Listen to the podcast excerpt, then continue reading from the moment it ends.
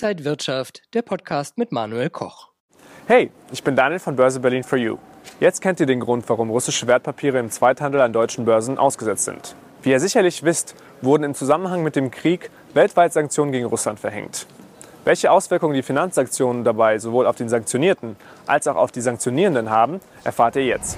Wisst ihr, was das SWIFT-System ist und welche Folgen es hat, wenn ein Land davon ausgeschlossen wird? Das ist leider nicht so mein Themengebiet und da kenne ich mich leider nicht so aus. Also ähm, das SWIFT ist ja ein Bezahlungssystem und ähm, das hat große Auswirkungen, weil ich habe auch gehört, dass viele ähm, ausgeschlossen wurden und deswegen auch nicht mehr so viel Geld zur Verfügung haben, weil die keinen Zugriff mehr haben auf ihre Konten. Und ich denke, wenn jetzt ein bestimmtes Land davon ausgeschlossen wird, hat es natürlich Nachteile, dass es nicht mehr so schnell mit anderen Ländern oder anderen Parteien, sage ich jetzt mal, Handel betreiben kann.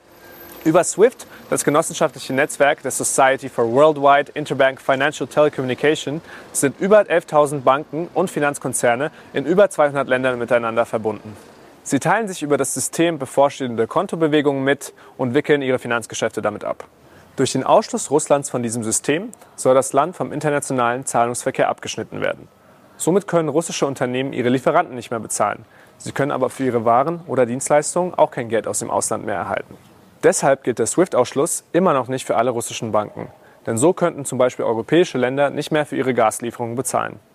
An den russischen Gaslieferungen sieht man, dass nicht nur die Sanktionierten unter den Sanktionen leiden, sondern auch die Sanktionierenden. Im Fall von Europa mal mehr, zum Beispiel bei Gaslieferungen, weshalb es immer noch keine Sanktionen gibt, und manchmal weniger bei Waren allgemein. Betroffen sind auch deutsche Unternehmen, die gegenüber russischen Unternehmen Forderungen haben, die nicht mehr erfüllt werden können.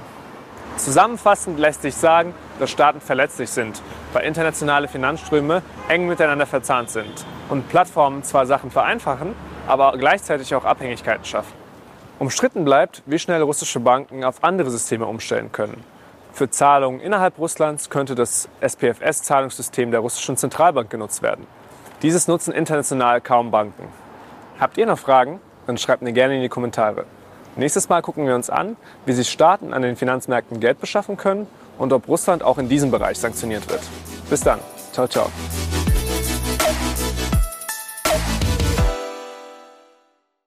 Und wenn euch diese Sendung gefallen hat, dann abonniert gerne den Podcast von Inside Wirtschaft und gebt uns ein Like.